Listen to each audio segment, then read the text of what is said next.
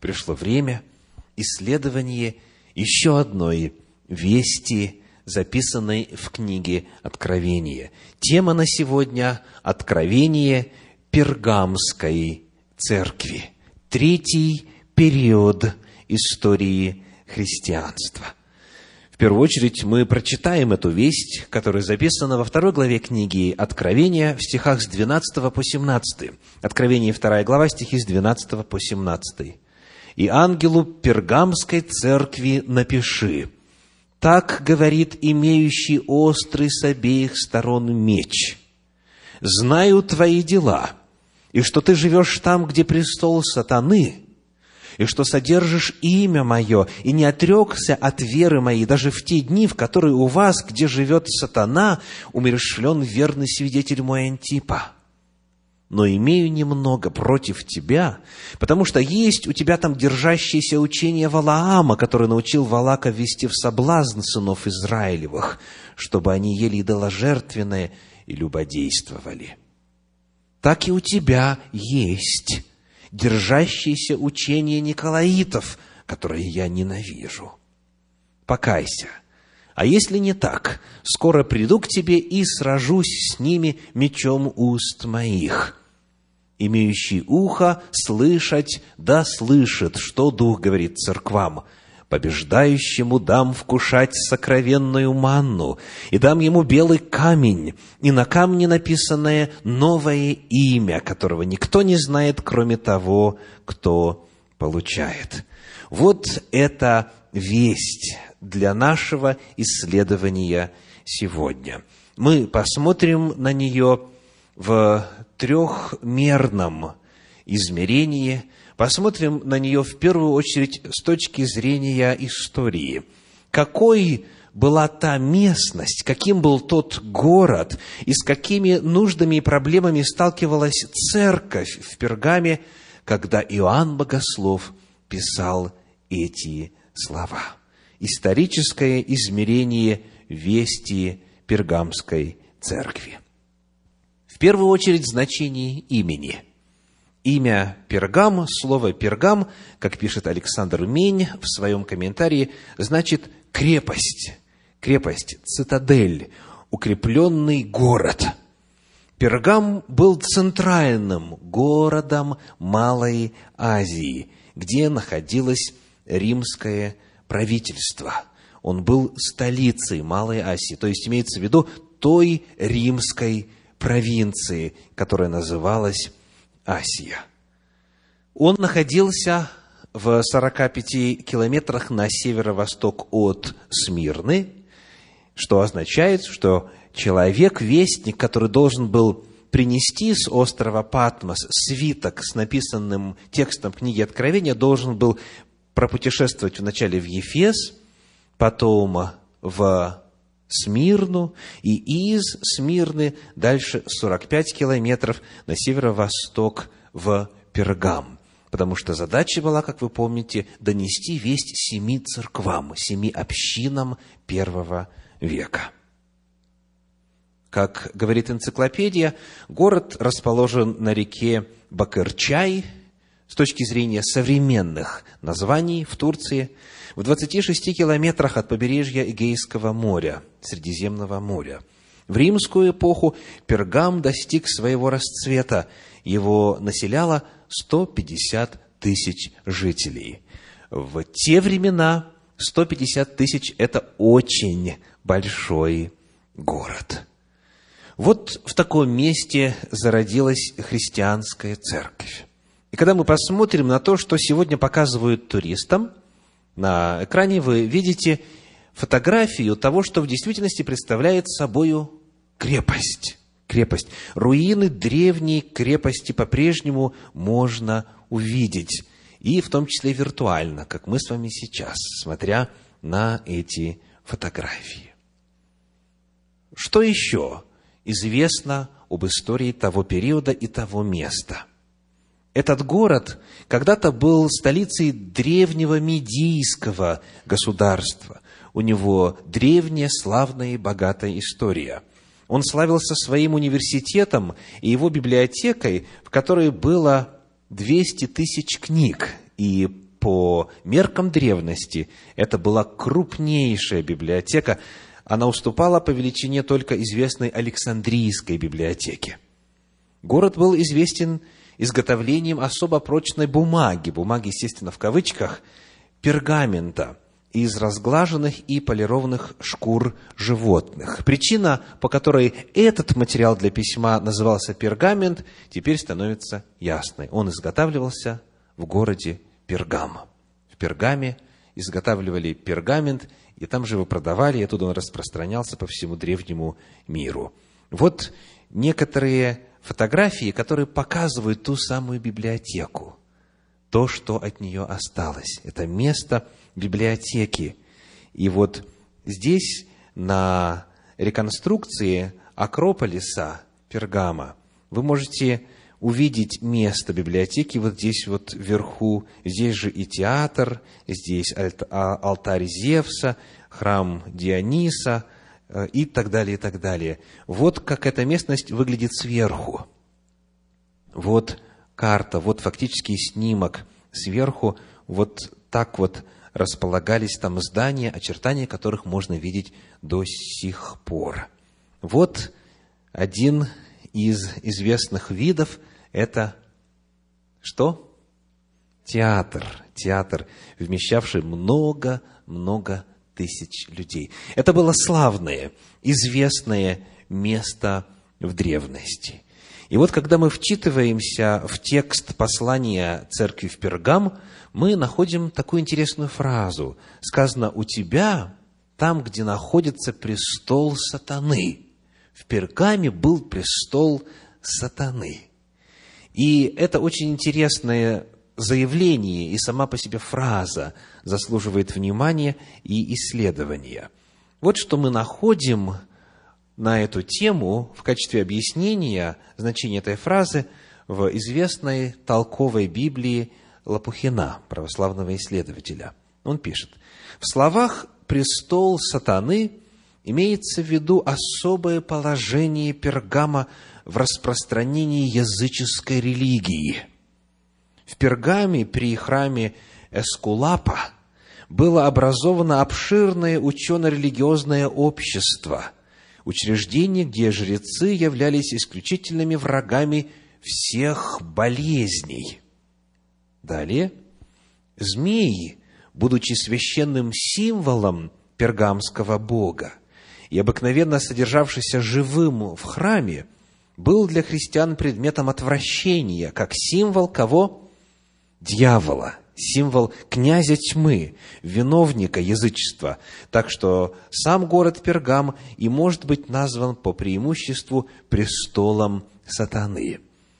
Археологи нашли и соответствующие изображения именно змея, который в Библии представляет собою и олицетворяет собою дьявола.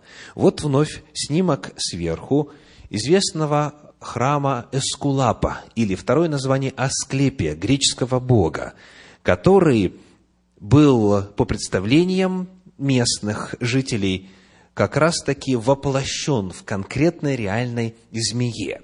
Почему священные змеи и жили в храмах. А вот теперь фотографии того, что осталось от этого древнего известного храма Эскулапа. Туда многие приезжали лечиться, поскольку считалось, что Асклепий – это Бог, помогающий во врачевании. На экране вы видите одну из ванн, которые располагались там для того, чтобы получать исцеление – под сенью этого храма. Ну, а вот одно изображений, одно из изображений змеи. Очень интересно, что современный символ медицины также содержит змею. змею. Это оттуда, это из того самого места. Здесь, в этом городе, получал образование известный древний врач Гален, о котором вы наверняка знаете, если знакомы с медициной. Считается, что это вторая личность после того самого известного Гиппократа, древнего врача, по значимости. Вот этот человек получал образование в этом храме. Вот почему считается, что престол сатаны – это очень удачное обозначение Пергама, потому что там был центр язычества, там была школа, там была лечебница, и там была змея, которая фактически является в Библии символом сатаны. Вот как об этом пишет исследователь, доктор богословия Ростислав Волкославский в своей книге по истолкованию книги Откровения на страницах 188 и 189. К моменту написания Откровения он, то есть Пергам, был населен богатыми и знатными людьми, а также учеными и жрецами. После падения Вавилона сюда перекочевали вавилонские жрецы и волшебники. Пергамские цари унаследовали тайны Вавилона. Понтификс Максимус – верховный первосвященник, верховный жрец, титул пергамских монархов, перекочевал потом в Рим к императорам. С этим термином сегодня мы еще с вами встретимся. В 13 стихе 2 главы книги Откровения рассказывается нам о мученической смерти одного верного Божьего свидетеля. Сказано в 13 стихе следующее. «Знаю твои дела, и что ты живешь там, где престол сатаны, и что содержишь имя мое, и не отрекся от веры моей, даже в те дни, в которые у вас, где живет сатана, умершлен верный свидетель мой Антипа».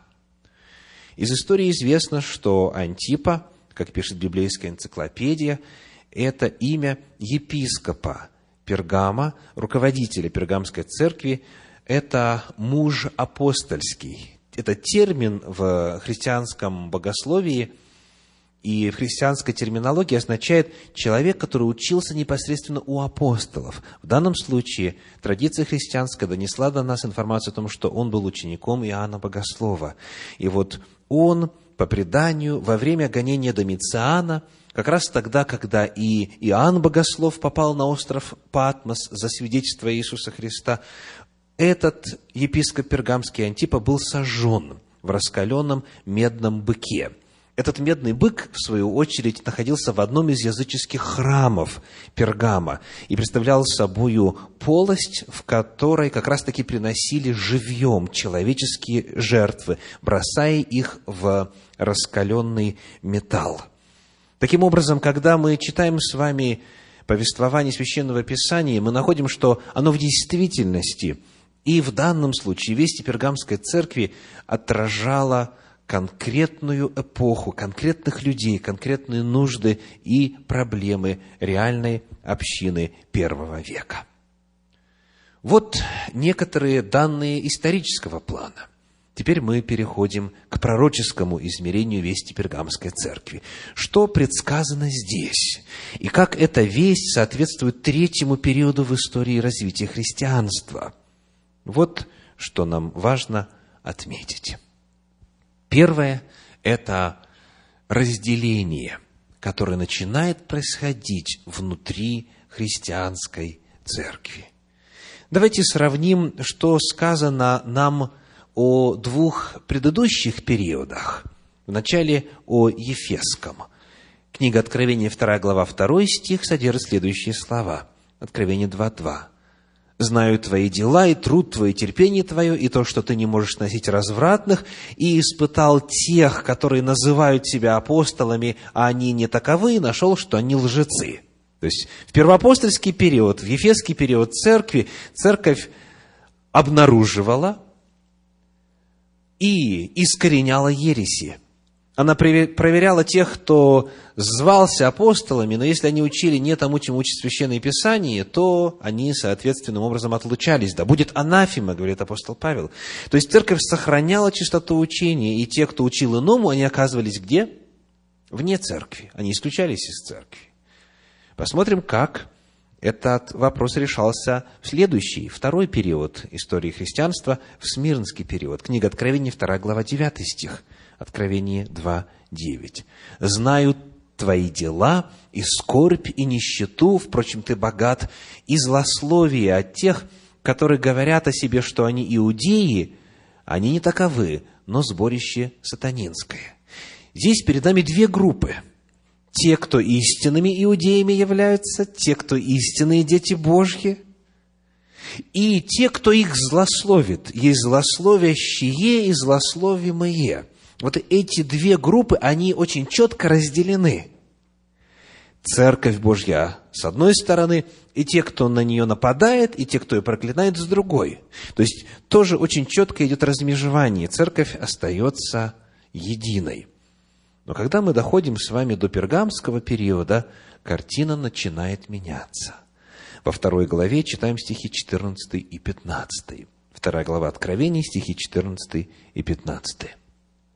«Но имею немного против тебя, потому что есть у тебя там, то есть у тебя там это где? В церкви Божьей, в Пергаме, есть у тебя там держащееся учение Валаама. Дальше 15 стих. Так и у тебя есть держащиеся учения Николаитов, которые я ненавижу.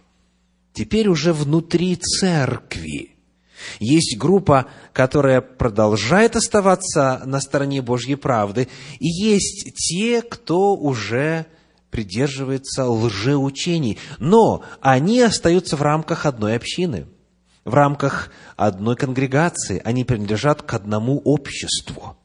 Вот это первый очень важный, тревожный аспект пророческого измерения вести этой церкви в третьем периоде – в рамках христианства теперь уже не в качестве еретиков или отлученных от церкви, но в качестве служителей церкви, членов церкви, носящих имя христианина, есть люди, которые придерживаются языческих взглядов, которые, называя себя христианами, фактически учат языческому и живут по-язычески.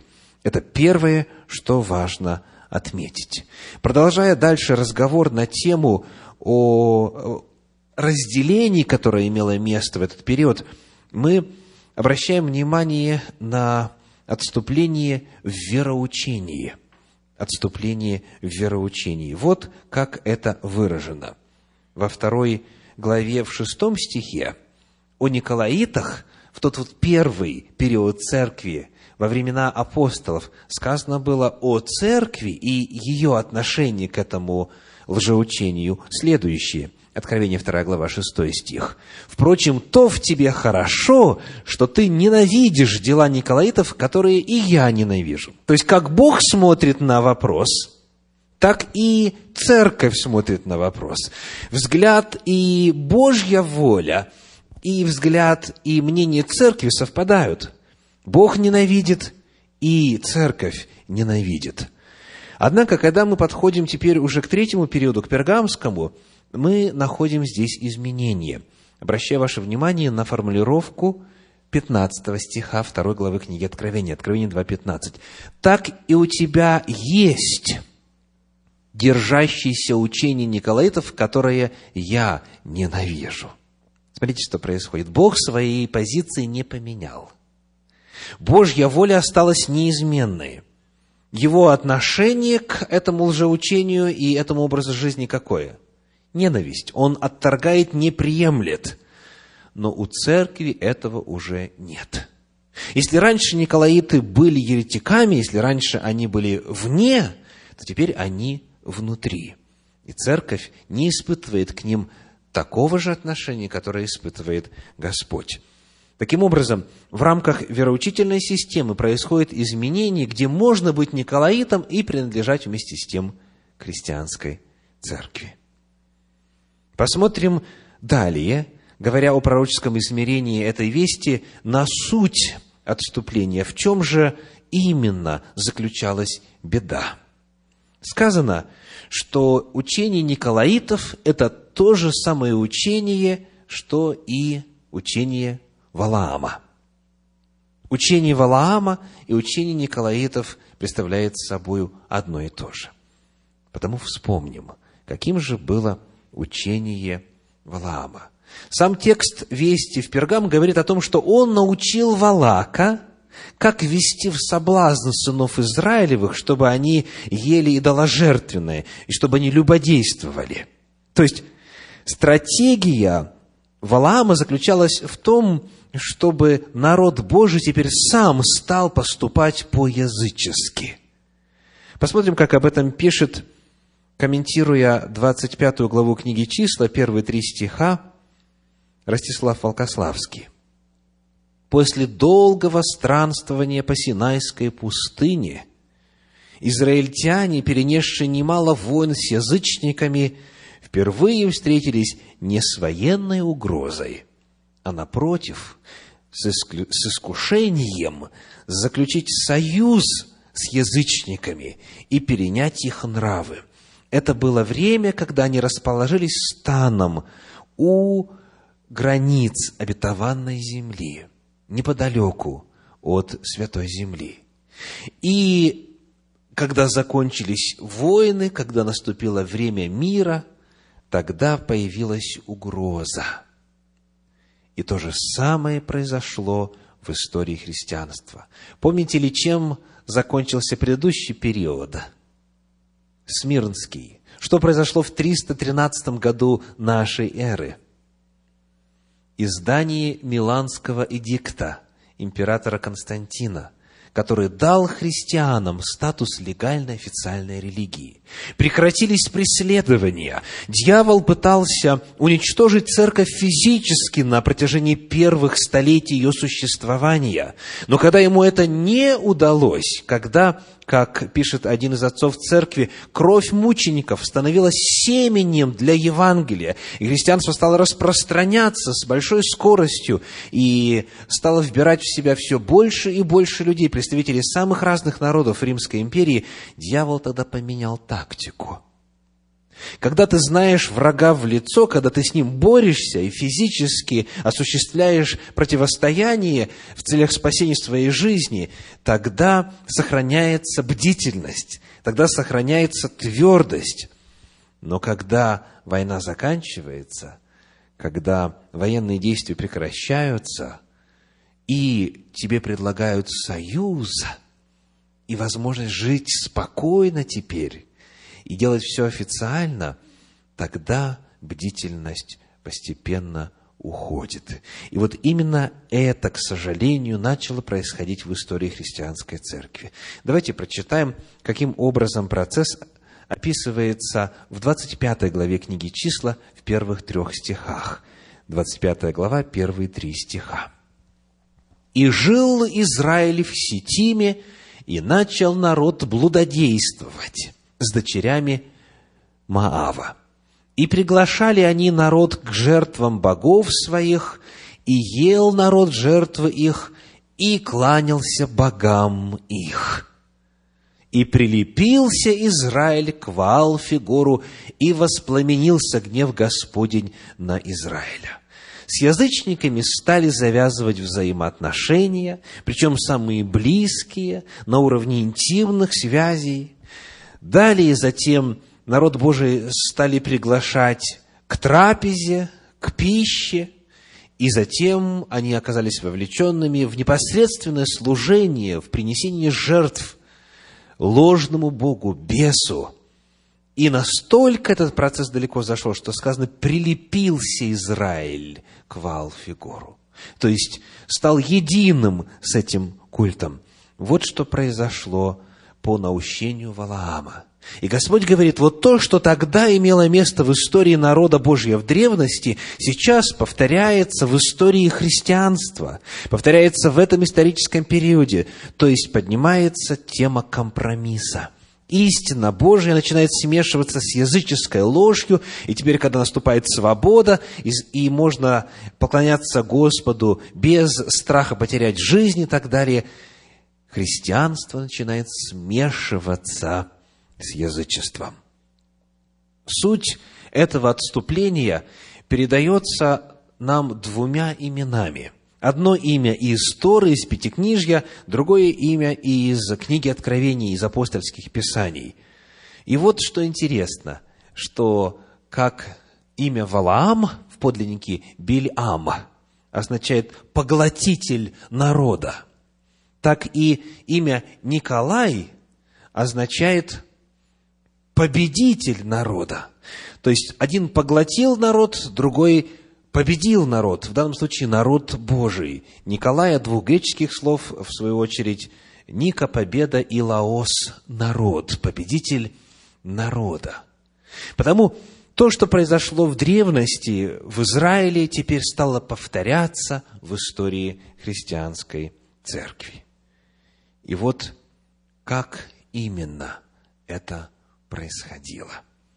Большую роль здесь сыграл освободитель христиан. Тот, кто прекратил гонение на христианскую церковь, император Константин. Он, и я привожу сейчас всего лишь несколько примеров того, как христианство стало смешиваться с язычеством в тот период. Он, например, в 321 году, в марте, издает так называемый декрет о Дне Солнца. О Дне Солнца. Это по библейскому счету первый день недели. Библия говорит о том, что суббота – это седьмой день, день седьмой – суббота Господу Богу твоему, ну, а, соответственно, воскресенье, то, что в русском языке называется воскресенье, это первый день недели, в английском языке это Санды, день солнца, и во многих иных языках так. Так вот, какой был издан декрет по всей империи, вне зависимости от религиозных убеждений – цитирую, «В священный день солнца пусть все должностные лица и люди, проживающие в городах, отдыхают, и пусть все мастерские будут закрыты». В сельской же местности люди, занятые сельским хозяйством, могут свободно и законно продолжать свои занятия. Почему банки и поныне в Соединенных Штатах Америки закрыты в воскресенье? Почему в воскресенье не работают государственные учреждения? Все это корнями уходит в эпоху Константина. Потому что вот та культура, которая была создана на смешении язычества и христианства, она была воспринята затем уже и Соединенными Штатами Америки, и, естественно, Европа продолжает жить по этим стандартам, и везде, где живет христианство. В 321 году появляется декрет о Дне Солнца. И, несмотря на то, что заповедь Божья говорит, помни день субботний, все теперь должны были, вне зависимости от убеждений, в первый день недели, в священный день Солнца, как говорит этот указ, этот декрет, воздерживаться от работы. Еще несколько примеров роли Константина в тот самый период, когда началось смешение христианского и языческого.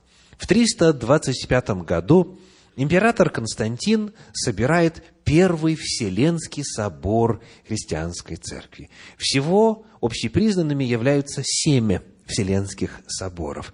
И первый из них в городе Никея – или Царьград, как э, его называют, э, ну, в данном случае Никео царьградский символ веры, я имею в виду. Второй собор имел место уже в Константинополе. И Константинополь как раз-таки это новая столица Римской империи, когда Константин перенес столицу из Рима в восточную часть Византию. Но об этом а, в рамках других встреч. Так вот, на Первом Вселенском соборе в Никее в какой роли выступает император Константин? Прежде всего, это было в действительности масштабное событие. Он за государственный счет привез в Никею 300 епископов из разных-разных уголков Римской империи. И там он на этом первом соборе христианской церкви исполняет роль председательствующего. Он есть глава, он возглавляет этот собор. Дело в том, что Константин, обратившись в христианство, оставил за собою титул понтификс максимус, то есть верховный жрец верховный священнослужитель. И он себя по-прежнему видел главным посредником между Богом и людьми, между Богом и империей. признав Иисуса Христа, по крайней мере, общественно, официально, и приняв христианство в качестве своего исповедания веры, он свою роль видел в христианстве ведущей, главной. И вот на этом соборе, в числе многих принятых решений, часть из которых, слава Богу, соответствуют священному писанию и воле Божьей, изложенной в нем, было принято в том числе и такое решение. Решение собора о Пасхе, о времени празднования Пасхи, этого главнейшего праздника и в иудаизме, и в христианстве. До этого некоторое время шли споры о том, когда же правильнее было бы совершать этот праздник. И вот какое решение принимается на Первом Вселенском соборе, на Никейском соборе. Праздновать Пасху не 14-го Ниссана, как указано в Библии, а в первое воскресенье после весеннего равноденствия и следующего за ним полнолуния. Если вы когда-нибудь задавались вопросом о том, как же подсчитывается время Пасхи и почему Пасха, как говорят в народе, прыгает, ответ заключается в том, что способ определения даты был выбран весьма интересный. Нужно дождаться весеннего равноденствия, затем первого полнолуния, а затем первого воскресенья после первого полнолуния. Вопрос, где в Библии дан такой способ? Ответ, естественно, нигде. Это древняя языческая традиция. Так древние язычники подсчитывали день праздника в честь воскресения Бога Солнца, который по-прежнему оставался в язычестве главным божеством и главной фигурой. Вот это один из примеров того, как меняются законы Божии – как дата, которая четко Богом установлена, переносится на время, которое ничего общего с нею не имеет. Интересно также посмотреть на то, каким образом решался вопрос статуса императора Константина в сравнении с силой и властью епископов церковных – Сохранилось, в частности, письмо Афанасию, епископу Александрийскому, письмо императора Константина, которое он написал после собора. «Ввиду того, — пишет Константин, — что ты теперь знаешь мою волю, то предоставь всем желающим вступить в церковь свободный доступ в нее». Если же я узнаю, что ты некоторым воспрепятствовал принадлежать к церкви или преградил доступ в нее, то пошлю тотчас же чиновника, который тебя по моему приказу не изложит и переместит на другое место. Так о чем идет речь? Кто будет членом христианской церкви? Константин считает, что он вправе решать, каким образом люди будут становиться христианами. И он запрещает человеку, который поставлен для того, чтобы отвечать за духовное и нравственное состояние церкви, запрещает исполнять свои функции под угрозой лишения сана и перевода в другое место. Константин сыграл очень заметную роль в смешении христианства и язычества в тот период – Далее его сын Констанций, Констанций II, который правил с 337 по 361 год нашей эры, как говорит российский энциклопедический словарь, делает еще один шаг дальше и закрывает языческие храмы и запрещает жертвоприношения. Попытайтесь представить себе языческую империю того периода. Она в своем подавляющем большинстве по вероисповеданию есть что? язычество. Язычество. Представьте язычников, которые вдруг в течение очень короткого времени лишаются права поклоняться Богу, как им велит совесть, не в силу убеждения или проповеди, или э, евангельской миссионерской деятельности, а в силу исключительно царских императорских приказов. Язычники лишаются возможности осуществлять свою духовную жизнь по привычным для них канонам. Еще один этап в развитии этого процесса смешения христианства и язычества проходит при императорах Грациане и Феодосии, который был соправителем, годы указанные на экране 375-383 и 379-395. В 380 году происходит запрещение как язычества, так и еретического христианства. И гражданские права предоставляются исключительно христианам – если во времена императора Константина в 313 году христианство из преследуемой религии стало законной, и можно было исповедовать любую религию, то далее язычников в одночасье захотели сделать христианами. Потому на язычество был наложен запрет, и гражданские права, повторимся, предоставлялись исключительно лишь христианам.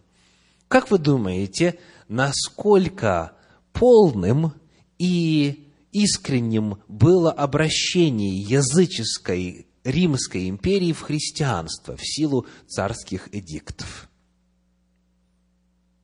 Что могло иметь место в результате? Ответ только одно. Язычество не могло трансформироваться, потому что использовалась не сила убеждения или проповедь, а государственные рычаги давления – это означало, что язычники продолжали оставаться по мировоззрению язычниками, по своей практике язычниками, по вероучению язычниками, но теперь они вынуждены были называться христианами. И потому начинается этот многострадальный и сложный путь соединения, сращивания невозможного и прямо противоположного. Ну, в качестве примера на Руси несколько иллюстраций. Кто такой Иван Купала? Ну, конечно же, Иоанн Креститель, да? Ведь Иоанн Креститель как раз-таки и купал людей. Каким-то образом давайте мы это дело синхронизируем. Почему перед, почему перед Рождеством ходят ряженые – причем наряжаются в языческих божеств. Почему? Почему перед э, Пасхой или в контексте Пасхи проводятся специальные празднования в честь древним силам природы и возрождения? Почему? В силу того, что начало происходить в пергамский период, когда христианство и язычество стало смешиваться. И вместо преобразования, вместо обращения, вместо послушания истинам Слова Божия, теперь получилось именно смешение, именно взаимное проникновение одного в другое. И потому, когда мы с вами смотрим на образ Иисуса Христа, который явлен в этом историческом периоде, он очень строго. Вторая глава, 12 стих. Откровение 2 глава, 12 стих. Читаем. «И ангелу Пергамской церкви напиши, так говорит имеющий острых с обеих сторон меч». Образ Иисуса Христа с мечом. Что он намеревается делать этим мечом? Когда мы задаем вопрос о том, что в Библии означает обоюдоострый меч, острый с обеих сторон меч, у нас есть только один ответ. Послание к евреям, 4 глава, 12 стих. Евреям 4, 12. «Ибо Слово Божие живо и действенно, и острее всякого меча обоюда острова. Оно проникает до разделения души и духа, составов и мозгов, и судит помышления и намерения сердечные». Иисус Христос, сказано, имеет острый с обеих сторон меч. Он на основании Слова Божия готовится применить оружие. И что он сделает? Вторая глава книги Откровения, 16 стих, Откровение 2.16, сказано, «Покайся, а если не так, скоро приду к тебе и сражусь с ними мечом уст моих». Господь говорит, что Он будет наказывать, будет поражать, будет сражаться с теми, кто принял язычество в качестве своего вероучения и образа жизни. Он будет сражаться с ними чем? Словом Божьим, истиной Слова Божье. Однако здесь важно отметить, что на этом этапе исторического развития церкви истина по-прежнему все-таки сохраняется. Сказано, я сражусь с ними, с ними. Хоть они, эти еретики, уже часть церкви, и из церкви не изгоняются и не исключаются, тем не менее, Слово Божье весть этой церкви разделяет. Вот ты, а вот они. И, естественно, порицание касается лишь только отступившей части христианства. То есть, иными словами, мы не можем огульно критиковать тот период, или же полагать, что там истина Божия была утеряна. Нет, мы уже знаем. Иисус Христос сказал, «Я создам церковь мою, и врата ада не одолеют ее. Он сказал, сея с вами во все дни до скончания века. Он явлен как тот, который ухаживает за лампадами. Он их обслуживает, Он среди них, Он заботится о них. Потому истинные Божьи последователи, истинные христиане, истинные иудеи всегда в народе Божьем оставались. Но здесь происходит масштабный процесс смешения части народа Божия с язычниками. Мы рассмотрели с вами исторические данные об этом городе и церкви, рассмотрели главные аспекты пророческого измерения вести в Пергам, и теперь, наконец, духовные измерения. Как мы знаем, весть каждой церкви, она несет в себе значительный, важный, насущный урок для любого поколения – в том числе и для каждого из нас. Что же можно для себя извлечь из этого повествования? В первую очередь, это обратить внимание на то, как искусно дьявол приводит народ Божий к отступлению. Скажите, из опыта вашего, если вы знали состояние духовности и нравственности в христианстве эпохи Советского Союза, и знаете теперь духовно-нравственное состояние иммигрантов из бывшего Советского Союза в Соединенные Штаты Америки, и духовное состояние в церквах русскоязычных и украиноязычных и так далее и здесь. Скажите, какое превалирующее мнение в, среди иммигрантов о том, что лучше – гонение на церковь в плане сохранения чистоты и нравственности или свобода вероисповедания, как в Соединенных Штатах Америки? Что лучше? Даже и вопрос не стоит, правда? Многие сокрушаются, что однажды сделали неверное решение, приняли неверное решение, сделали неверный выбор, и жалеют о том, что приехали в эту страну. Мы, естественно, не собираемся сейчас обсуждать этот вопрос или высказывать какие-то оценки личные, но очевидно, что когда церковь стоит на страже, когда ее преследуют, когда ее ущемляют в правах, тогда она тверда, тогда крепка вера ее, тогда нравственность сохраняется. Но когда приходит свобода, которая пришла с 313 года для христиан в Римской империи – тогда появляется компромисс. Тогда бодрость исчезает. Тогда люди менее стоят на страже. И вот когда мы задаем вопрос о том, как приходит отступление, в книге числа в 25 главе, в первых трех стихах, которые мы уже с вами читали, дается следующий путь. Вот каким образом пал народ Божий тогда. Сказано – народ стал блудодействовать с дочерями Имаава, завязываются тесные взаимоотношения с язычниками. Но что значит блудодействовать? Значит, познакомиться, значит, пообщаться, значит, друг другу понравиться, значит, вступить в взаимоотношения и, естественно, теперь совершить дальше уже грех. Теперь, когда уже взаимоотношения налажены, почему бы вместе не отобедать? Он приглашал, сказано, пищу есть, и потом народ уже стал служить, и в результате прилепился. То есть мы видим, что это именно путь, это процесс, процесс поэтапный, не сразу. Если бы вот сразу представителю народа Божия сказать, пойдем в дом разврата, примем там трапезу и будем служить дьяволу, мало кто согласится. Но когда медленно, ненавязчиво, постепенно, тогда человек неожиданно для самого себя может обнаружить себя в объятиях дьявола. Когда уже появились чувства, появились взаимоотношения, сформировались новые привычки, тогда на основании изменившегося образа жизни меняется и богословская концепция человека. К сожалению, мне, как служителю церкви, это приходилось наблюдать не единожды. Человек начинает общаться с миром, перенимает привычки мира. И у него появляется конфликт между образом жизни, который он ведет, и теми идеалами, которые он исповедует.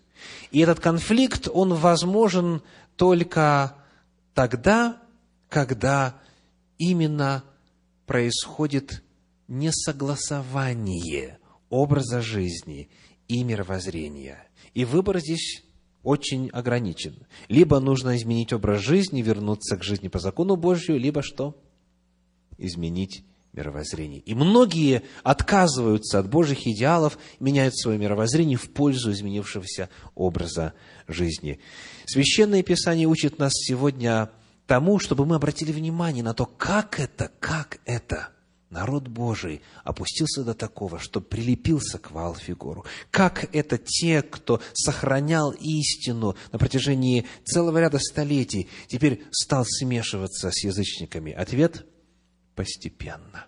Постепенно, поэтапно, в результате заигрывания с грехом и устанавливания связей.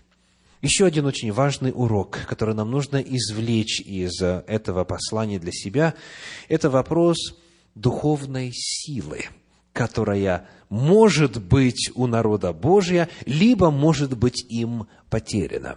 Вот о чем идет речь. История Валаама и Валака, та, которая затем повторилась в истории христианства, разворачивалась следующим образом – Книга числа, 22 глава, стихи с 1 по 6. Числа, 22 глава, стихи с 1 по 6. «И отправились сыны Израилевы, и остановились на равнинах Маава при Иордане против Иерихона.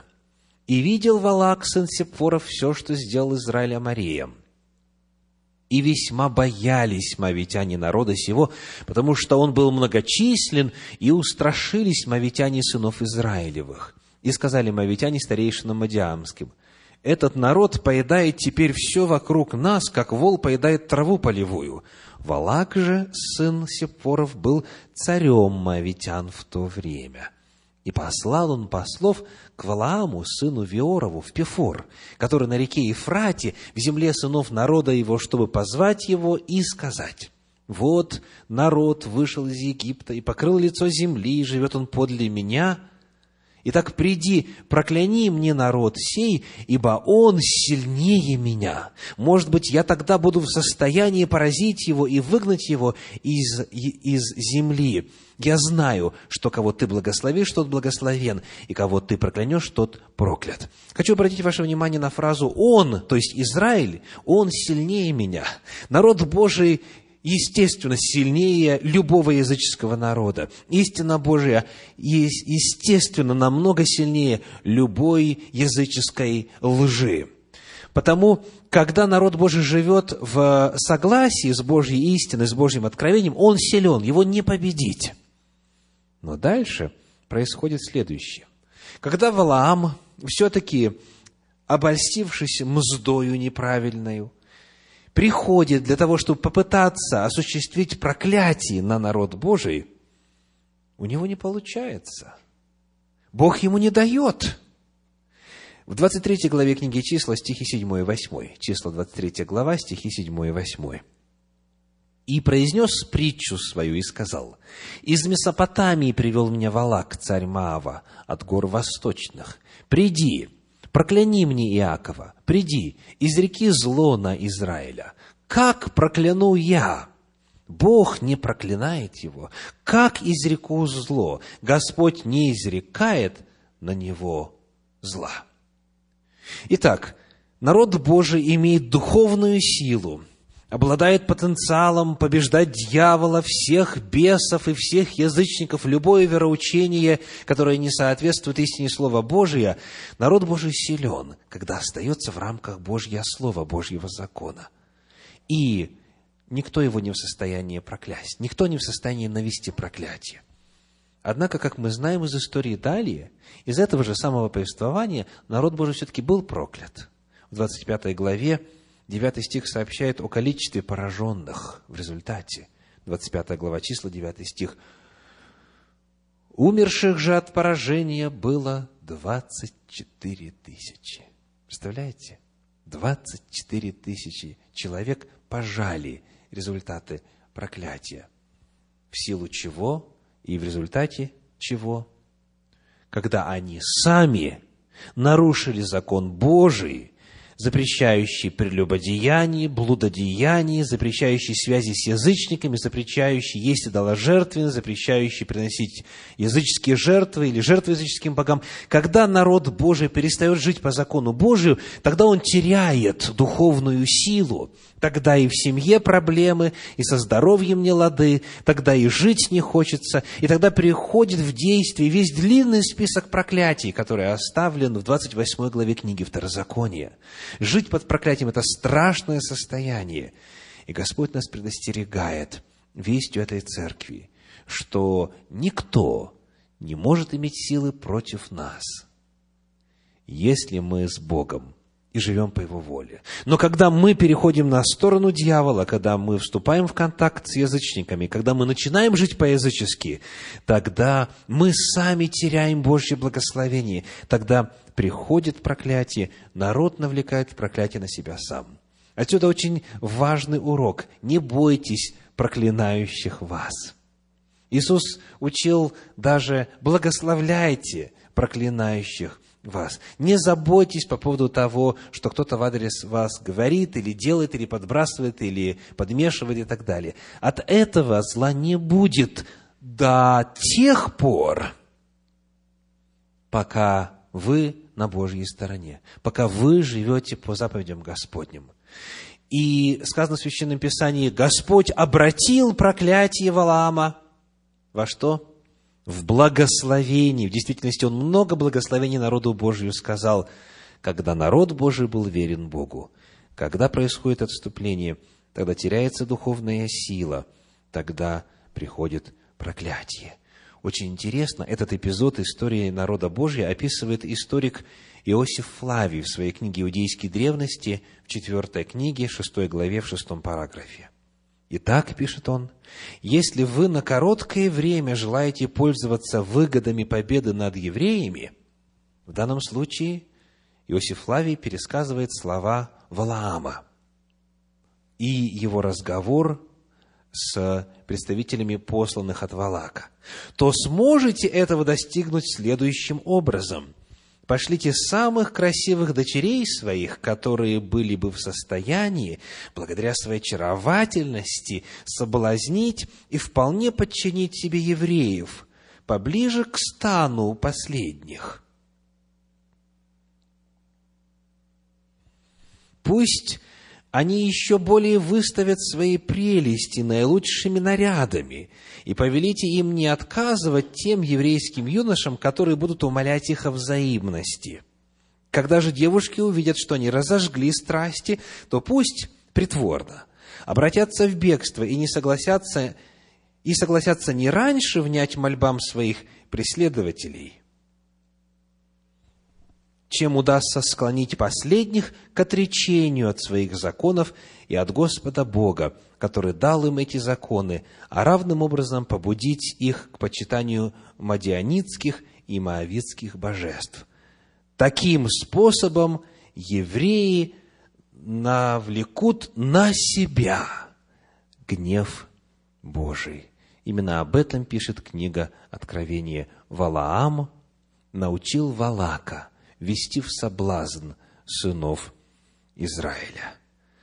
Говоря о духовном измерении, мы завершаем этот обзор тем, что обратимся к обетованиям, которые заключены в вести этой церкви. Книга Откровения, 2 глава, 17 стих, говорит, Откровение 2.17.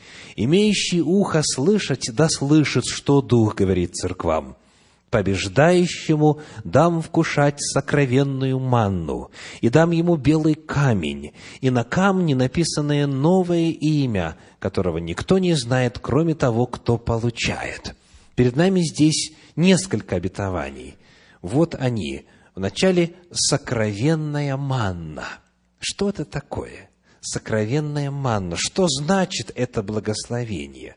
Мы читаем в 77-м псалме, в стихах с 23 по 25 о манне, о ее природе, вот какие слова. Псалом 77, стихи с 23 по 25.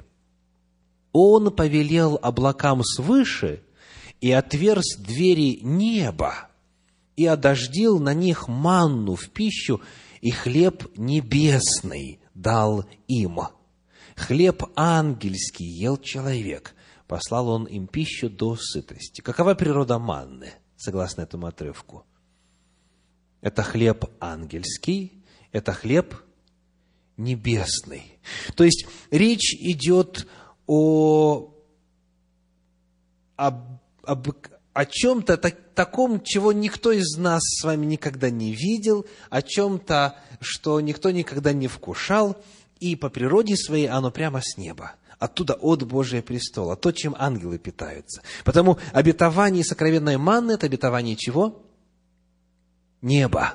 Это обетование вечной жизни. Это обетование жизни в присутствии Всевышнего. Это возможность находиться там, где ангелы Божьи находятся. Что означает белый камень? Белый камень. Здесь нам поможет лишь историческое измерение – этой вести. Дело в том, что в Риме, когда происходило судебное заседание, и после того, как были представлены все свидетельства и выслушаны и обвиняемые, и так далее, и так далее, судьи затем должны были принимать решение. И вопрос решался большинством голосов. У каждого судьи было два камня, черный и белый.